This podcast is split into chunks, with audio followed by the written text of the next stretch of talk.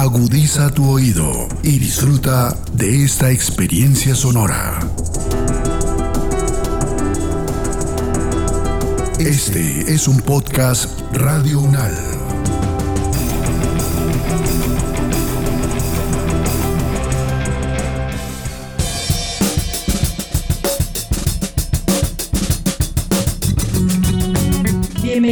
Todos y todas al podcast Ciudadanías en Cuestión, donde construimos territorios en los que ninguna forma de habitar es ilegal.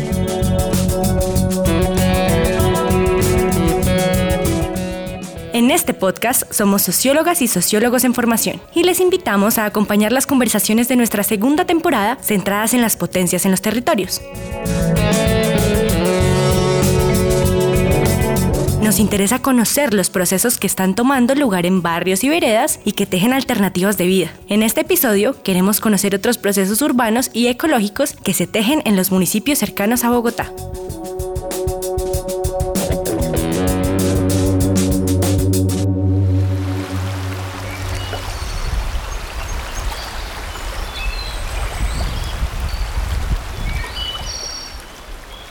Hoy estamos acá directamente desde Duitama, Boyacá, con José, Luigi y Felipe, que trabajan en una red llamada Ratscol. Así que, ¿cómo están ustedes? Bienvenidos. Cuéntenme un poco de ustedes.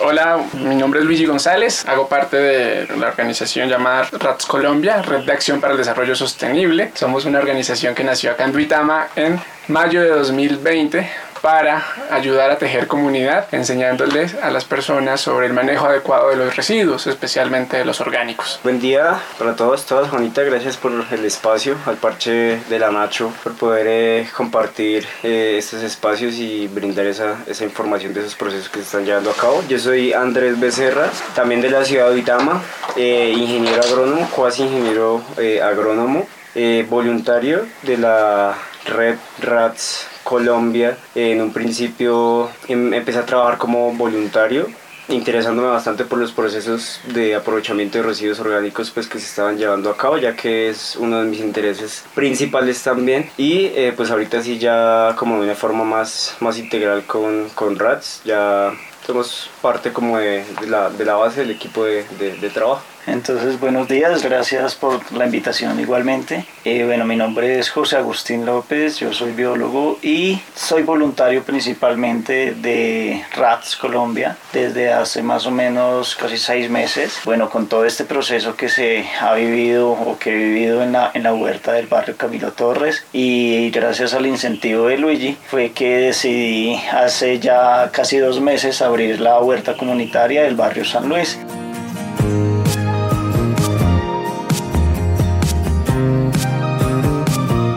Bueno, pero estoy muy intrigada. Quiero que me cuenten por favor qué es Ratscol y de qué se trata. Hago parte de una organización que nació en mayo de 2020 acá en la ciudad de Uitama, Boyacá, donde unimos diferentes tipos de personas, edades y ocupaciones para tratar la problemática alrededor del de los residuos orgánicos. Estamos en una situación grave, una crisis de las basuras y la sinergia en el barrio Camilo Torres permitió que se creara esta red de voluntarios donde nos encontramos con Felipe y con José, los cuales eh, en el trabajo comunitario les ha permitido también empezar a crear sus propios espacios para que Duitama se convierta en una ciudad ambientalmente sostenible. En este momento nos encontramos con tres puntos, la huerta urbana del Camilo Torres, la huerta de Manzanares, que es una huerta circular, y la huerta comunitaria de San Luis. Allá se reúnen semanalmente para generar diferentes procesos desde agricultura urbana, libre de químicos, y pues el tratamiento y el manejo de esos residuos orgánicos de una manera sostenible.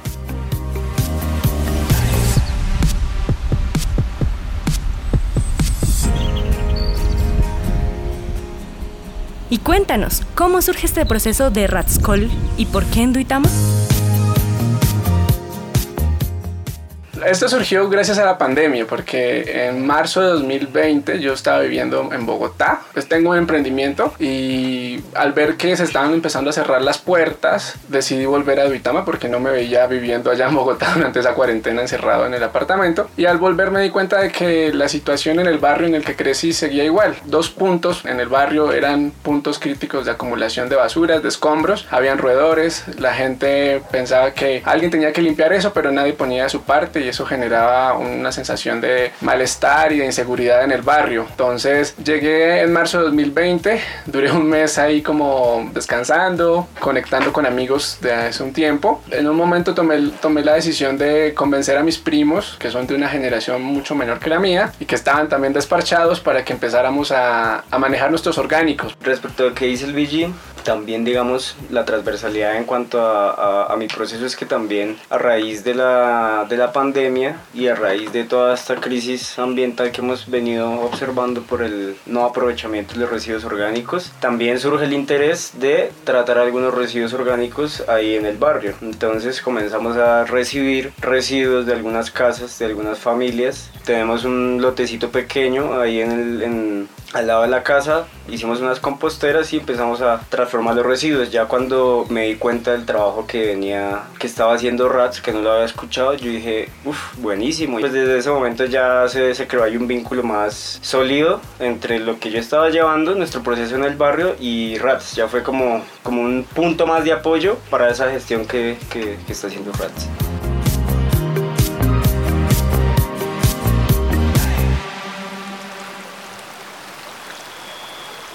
Muy interesante lo que nos cuentan. Ahora quisiera que me digan qué actividades concretas desarrollar en los espacios de la red, entendiendo que están basados en un punto de integridad y actividades conjuntas súper importante que toques eso porque yo también lo he, lo, lo, he sentido con personas que llegan a participar en, en, la huerta, que encuentran ahí en la huerta un espacio de sanación tremendo, tremendo, tremendo. Y más, eh, como le dices, la base de estos procesos han sido personas jóvenes, así como en la huerta circular también la base fue joven, pero que se van integrando pues personas de todas las edades y que han expresado también esa, esa tranquilidad como de ir, de sentirse agobiados por días, semanas de trabajo y eso y que van y en la huerta encuentran un lugar súper tranquilo para poder ir y liberarse de un poco de cosas a nivel de visual, de sentir, de hablar, hablar con las personas, entonces sí es un testimonio súper poderoso. Sí, hemos intentado cuando van varias personas, unos nos encargamos de hacer paca, otros que quieren ayudar a decorar, entonces eh, hubo un momento en el que teníamos siempre letreros para pintar y de ahí han salido bastantes frases gracias a, a, todo este proceso ha llegado gente que artista empírica así súper duro súper creativos y nos han dejado la marca y su huellita ahí en, en el barrio. De hecho estaba pensando que, que, pasar por ese sector por esa cuadra es ver como una exposición viva. Entonces es muy muy bonito que cada quien desde lo que desde lo que puedan aportar no sé solamente ir a hacer la paca o pintar o a veces traen cositas para compartir ayudan a cosechar a sembrar. Sí entonces digamos que dentro de las actividades que que se realizan también eh, está la siembra de árboles, porque es otra de las de, de lo que hemos hecho en el, en el, barrio Tocogua, es donde se hizo una siembra hace poquito y fue una actividad, pues para mí es, es como de lo que más me, me llena de alegría, de felicidad. Lo que hice ese día de la siembra fue llamar a los niños y decirles vengan, aprendan a, sembrar un arbolito, venga, les enseño cómo es que se llama este árbol, le digo su nombre científico, hay niños que dicen, wow, qué chévere ese nombre tan extraño, o sea, tan raros. ¿Por qué le ponen ese nombre? Y uno les explica que por qué, que de dónde viene el nombre.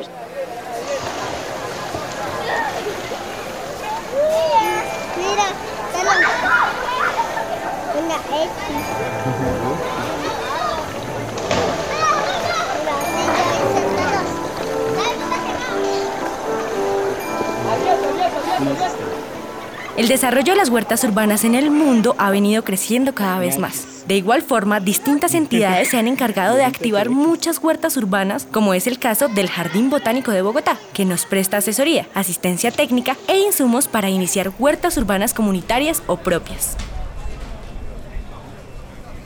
Ahora quisiera que me comentaran cómo ha sido cada una de sus experiencias en las huertas comunitarias con las que trabajan en los barrios. Entonces, la experiencia desde la huerta comunitaria del barrio San Luis. Primero, pues eh, la huerta se encuentra en uno de los barrios que eh, se encuentra como entre la ruralidad y lo urbano. Entonces, pues eh, digamos que un poco de la experiencia ha sido como el, la, la participación se ve, digamos, un poquito más disminuida al estar más hacia lo rural. Pues porque la gente tiene más el, el, ecosistema más cercano, como el ambiente, como el estar más conectado con la naturaleza. Y esas personas que han ido llegando a colaborar como voluntarios en la huerta se han quedado precisamente en la huerta y en este momento son, digamos que las personas que lideran un poco mejor o, más, o de una forma más efectiva al grupo, porque pues decir que, digamos, Doña Doris, que es una de las líderes más activas, ella semanalmente me recoge casi que 90 kilos de residuos orgánicos y ella, em, yo, yo solamente empecé a incentivarla como de una forma, oiga, doña, doña Doris, vamos a hacer este proceso, en, eh, comiénceme a traer los residuos de su casa y si puede decirle a alguno de sus vecinos que, que si generan los residuos, pues que se los recolectamos. Y resulta que doña Doris me resultó ser una líder muy grande, ha sido un compartir de experiencias y ha sido como ese proceso de unificación, no solamente eh, de, de, de nosotros como amigos, sino cuando van con el esposo, esa unificación con la familia. Entonces ha sido muy bacano hacer las pacas con ellos. Sí, además que, que San Luis, como tú decías, está en la ruralidad, está en esa transición y, y está, es un barrio aislado de Duitama, es difícil llegar allá. Creo que esa motivación que tienen va porque se dan cuenta de que el camión de basura no tiene por qué ir allá si, si ellos mismos pueden manejar esos residuos. En, en, mi barrio, por lo menos en el Camilo Torres, como les contaba, están estaban esos dos puntos, que hoy en día eh, es un andén comunitario, es un jardín comunitario, y la experiencia fue empezando a tocar puertas con, con estos vecinos, que afortunadamente son familia, y este proceso permitió unirnos y conocernos, reconocernos, empezar a limar asperezas, porque a pesar de que éramos familia no nos hablábamos y había una, una fuerte desconexión, y ver que se puede transformar el barrio. En este momento es una de las personas, la señora Florinda, que es la que cuida la huerta y va a recoger acelgas y va y vende lechugas, calabacines, ya tiene una, una clientela en torno a la huerta. Esa huerta es netamente comunitaria. Yo le digo como entre todos podemos eh, sacar beneficio de esto porque estamos asegurando nuestra alimentación y una alimentación libre de agrotóxicos. Estamos aprendiendo un montón de ella principalmente que nos ha enseñado de agricultura porque pues es una señora de 70 años que y nos, ha, nos ha contado muchas veces que gracias a la huerta ese ejercicio constante le ha ayudado a sentirse mejor. Y el proceso de, de estar con la tierra sana, eso sí es innegable. Desde la huerta del barrio Manzanares, pues hay dos puntos, que es la parte de la huerta circular y, la, y otra puerta propia como tal ahí de, de la casa, donde se, donde se han donde se ha trabajado. Entonces, el espacio se ha convertido en un compartir de experiencias impresionantes porque primero la diversidad que surge del espacio, tanto a nivel, digamos, de planticas, que hay diversidad de muchas plantas, hortalizas aromáticas. También hay diversidad de tantas personalidades, seres que a uno pues lo alimentan desde su, desde su, su experiencia. Es eh, súper gratificante poder compartir con personas mayores jóvenes, niños que van y se sienten plenos en el espacio, cogiendo planticas, arrancando, viendo colores, eh, escuchando la experiencia de las señoras que por X o Y razón eh, se desconectaron, digamos, de ese trabajo con las plantas y con la tierra y que ese espacio pues les permitió volver a conectarse, volver a conectarse con esto. La experiencia satisfactoria ha sido también el asegurar el alimento ya que pues la crisis alimentaria y de las basuras nos ha hecho replantear tantas cosas que ha permitido que surjan estos procesos y que de alguna manera se le comparta a las personas que sí hay alternativas y sí hay soluciones a muchos problemas que nos aquejan y el poder integrar a varias personas en el barrio por una causa común, alimentación sana, cuidado de la tierra, pues es bastante eh, satisfactorio.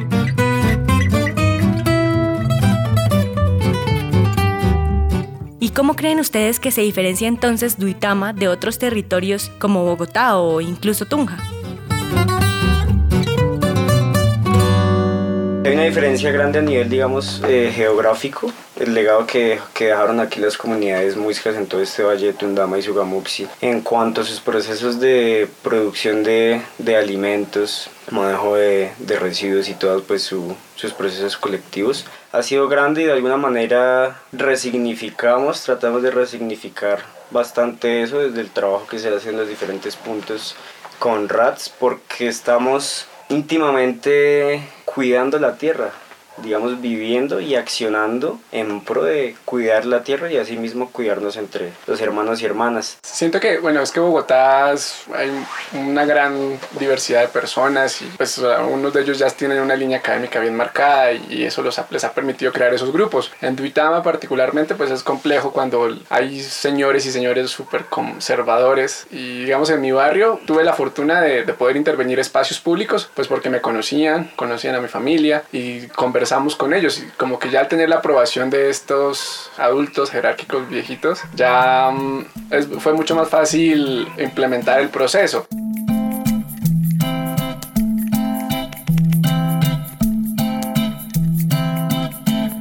Bueno, y a raíz de todo este proceso y de su experiencia con los territorios muiscas que tú habías mencionado, ¿qué forma de vida sustentable urbana nos recomendarían a raíz de todo lo que han vivido?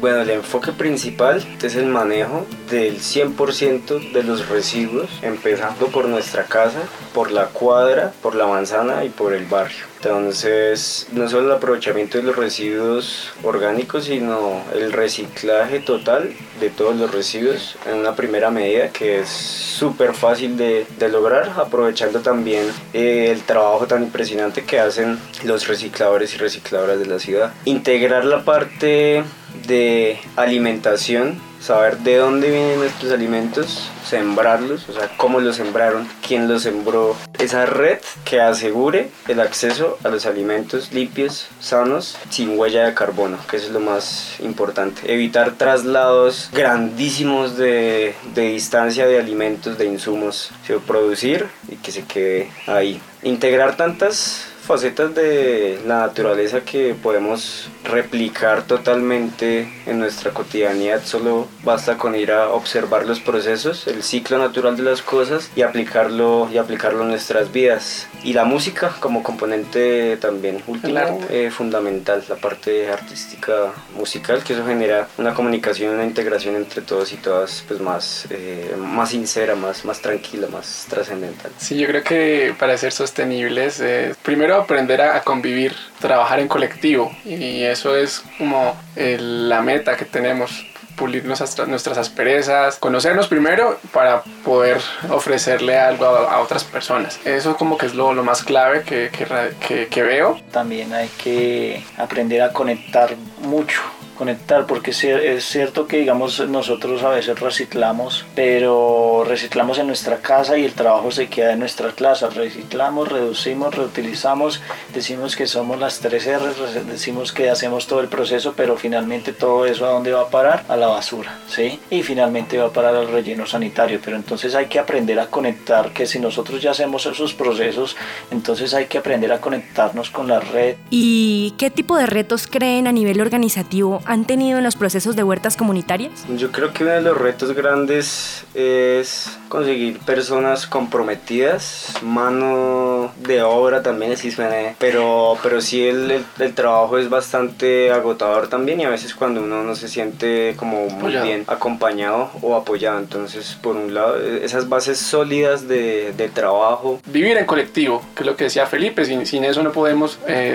mantener este sistema de nosotros que, que bueno o malo, pues estamos impactando a, nuestra casa común. Desenredar ese, ese, ese, ese modelo es, es, muy importante y creo que ese es el reto, ya legalizarnos como una cooperativa multiactiva, es, es, es, lo que busco desde RATS para que tanto personas naturales como una institución educativa, como una empresa, un restaurante, un conjunto residencial, tengan la posibilidad de, primero, no solamente darles como esa, esa esperanza, esa, esa confianza de que sus residuos orgánicos, que ocupan la mitad de lo que generan en cada uno de sus hogares, hasta el 60% de lo que generan, pues sean bien, bien tratados. Segundo, pues que se siga fortaleciendo el proceso social, se sigan creando más huertas. Lo que estamos haciendo en San Luis con José es muy interesante porque ya es como tal nuestro segundo piloto de ver, bueno, qué necesitamos para que se siga manteniendo un, nodo Sí, yo también considero que eh, por lo menos en el, eh, ahorita que llevo pues dos meses con la Huerta San Luis, el reto ha sido primero conseguir las personas, los voluntarios.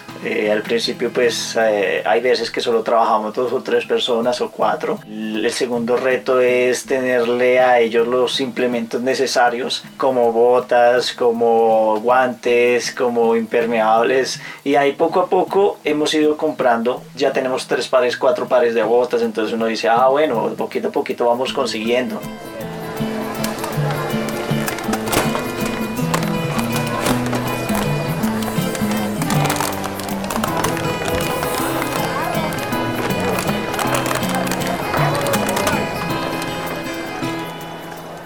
Muchas gracias a ustedes por venir para contarnos sobre toda la experiencia que han vivido. Gracias por el trabajo que están haciendo. Ti, Juanita, por la invitación al parche de la Nacho. Un saludo especial y bendiciones para todos. por, acá, por acá, bienvenidos. Yo me la paso invitando a todo el mundo a Vitama.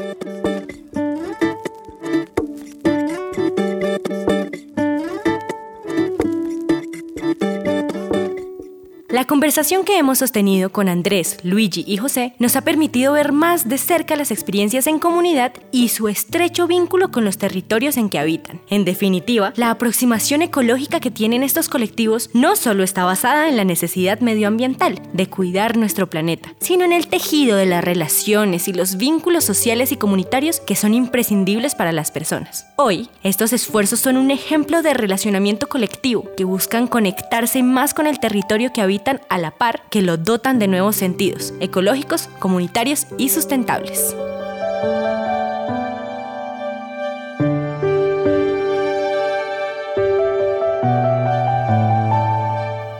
Este podcast contó con la dirección de Jenny Carolina Ramírez, profesora de Sociología de la Universidad Nacional de Colombia, la locución de Juanita Gudelo, la coordinación de Nicolás Rojas y Juan Camilo García, el guion por Valeria Parra, diseño de imagen de Nina Taquín. Y la producción sonora de Edgar Huasca.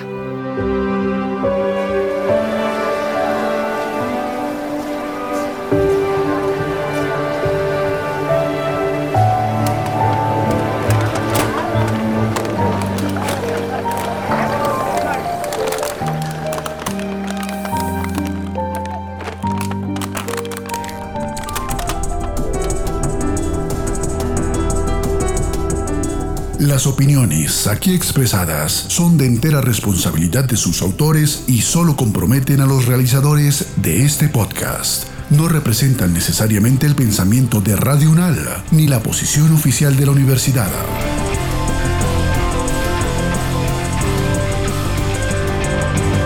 Este y otros podcasts en nuestro sitio web podcastradio.unal.edu.co.